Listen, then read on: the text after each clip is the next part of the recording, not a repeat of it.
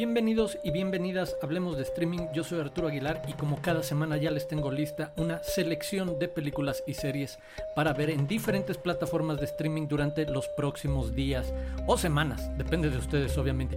Y al final de este episodio también una lista de recomendaciones de películas que hablan con el Día del Padre, de figuras paternas, de relaciones paterno-filiales, de papás, pues bueno, ahí una pequeña lista de películas sobre estos temas y de dónde verlas. Sin más que agregar, comenzamos. Comenzamos en Netflix, en donde en verdad quiero recomendarles un especial de comedia hecho durante la pandemia, Bo Burnham, Insight por favor busquen este ejercicio increíble de creatividad y música, pero también de reflexión en muchos y muy divertidos sentidos de nuestros hábitos y comportamientos digitales, las modas y tendencias, y todo esto presentado en formatos muy bien pensados, actuales, inteligentes, formatos que hemos visto en YouTube, formatos que hemos visto en transmisiones de video, que hemos visto en redes sociales. Es una exploración eh, artística, creo yo, de la pandemia y de la cuarentena como contexto, como vehículo para contar algo original, divertido, atractivo. Muy, muy llamativo lo de Bo Burnham en Insight, ya disponible en Netflix. Y también ahí, a pedir de boca, una miniserie de cuatro episodios que nos cuenta cómo la cocina afroamericana transformó Estados Unidos. Ese es el título completo. A pedir de boca, cómo la cocina afroamericana transformó Estados Unidos. Historias de los orígenes y del impacto de platillos de chefs o de emprendedores negros a lo largo de la historia de Estados Unidos, charlas muy interesantes y educativas sobre historia y comida. Creo que vale muchísimo la pena también que se acerquen a A Pedir de Boca en Netflix. Continuamos en Prime Video, en donde se estrena Chivas el Rebaño Sagrado, una miniserie documental de cuatro episodios de una hora cada uno que nos permite acercarnos a qué sucede detrás de cámaras en estas instituciones deportivas, en el caso de México, como es Chivas de Guadalajara, el equipo más popular del país o con más seguidores del, en el país. Pues bueno, ¿qué pasa detrás de cámaras? ¿Qué pasa en las negociaciones con jugadores? ¿Qué pasa en los entrenamientos? ¿Qué pasa en los vestidores? ¿Qué pasa cuando hay crisis deportivas, pero también qué pasa cuando hay historias personales. Todo esto obviamente conjuntado en, una, en un documental, en una serie documental, como ya hemos visto otras, como hemos visto sobre el Tottenham Hotspur o el Manchester City en la Premier League. En ese tono se mueve Chivas el rebaño sagrado en poder ver y escuchar lo que muy pocas veces o casi nunca se conoce de la entrañas, llamémosle, de un equipo profesional de fútbol. Para quienes son fans de este tipo de documentales deportivos, como es mi caso, creo que les va a gustar bastante, creo que es muy atractivo, llamativo por lo que nos permite conocer tanto de esa parte secreta como un poco balancear con historias un poco más personales de los jugadores, conocerlos un poco más allá del desempeño en la cancha y acompañarlo con sus historias personales o de los propios entrenadores o de los directivos, etcétera. Pues bueno, ahí una alternativa que ya llegó a Prime Video, Chivas, el rebaño sagrado. Y también acaba de llegar al catálogo Madre mía de Nani Moretti, una película de 2015 que quiero que busquen. En verdad, Nani Moretti, uno de los directores italianos contemporáneos más interesantes. Aquí, eh, bueno, en una relación muy particular cuando se da la circunstancia de tener que cuidar a su madre que está enferma y el proceso de asimilación de una inevitable pérdida a él y a su hermana, una directora de cine, los va a afectar un poco. Es ver ese desarrollo, ver cómo se da esta evolución, esta historia. En verdad, busquen Madre Mía de Nani Moretti en Prime Video.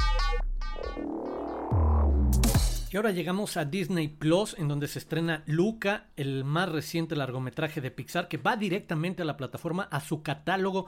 No hace falta pagar nada extra por él, como era el caso de Cruella. No va a tener una corrida en salas comerciales, solamente va a estar disponible en Disney Plus. Y bueno, dentro de la tradición un poco más de películas como Coco, como Unidos, en la que vemos a alguien crecer o tener esta transición de infancia a preadolescencia o adolescencia. Bueno, ahí es donde se mueve Luca, una película que cumple dentro de la narrativa tradicional de Pixar, de jugar con la nostalgia, de cargar con una serie de mensajes sobre la importancia, en este caso, de esas primeras amistades, de esos veranos y vacaciones en los que una amistad nos daba cuerda a nuestras curiosidades e intereses en contraposición con una familia tradicional o conservadora en el sentido de querer ser protectora y mantenernos en un mismo ambiente. Bueno, por ahí obviamente se mueve esta historia que como es el caso de Pixar, cuando decide ponerse ruda, entre comillas, emocionalmente o manipuladoramente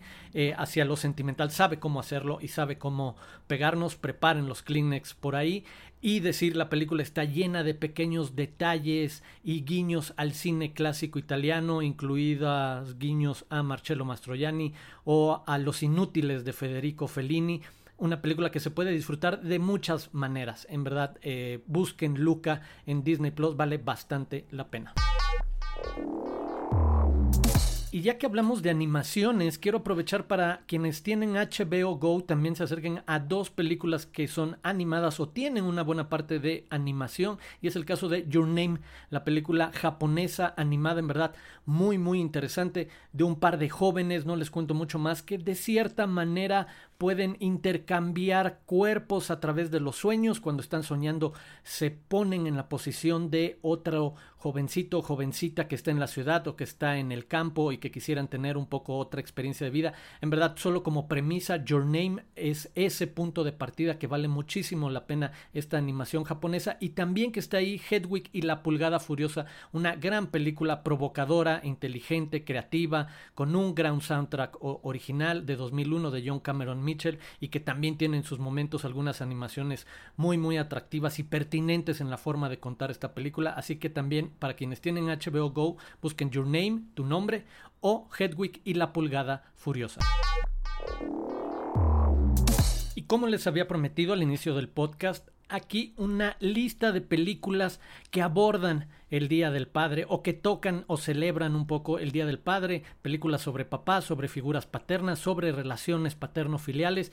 Y empezamos rápidamente con Prime Video. Ahí pueden encontrar El ladrón de bicicletas, un gran clásico. En verdad no se lo pueden perder. Si no lo han visto, esta es una gran oportunidad. El Padrino también está ahí, la trilogía completa. Boyhood está ahí. En HBO Go pueden encontrar tanto Matar a un ruiseñor, otra película clásica que tiene a una figura paterna icónica, emblemática, The Road, protagonizada por Vigo Mortensen.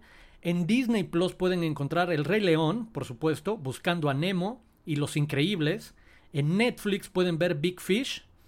Y para rentar o comprar en diferentes plataformas como Claro Video, en Claro Video pueden rentar Nebraska, otra gran película.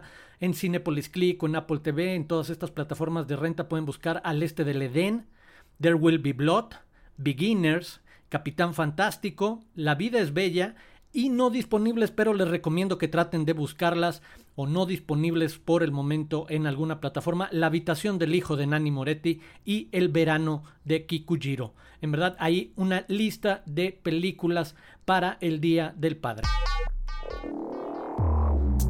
Esas fueron las recomendaciones de esta semana. Yo les agradezco que hayan escuchado este podcast, que se suscriban si lo encuentran útil, que lo recomienden y nos escuchamos la próxima semana aquí en Hablemos de Streaming.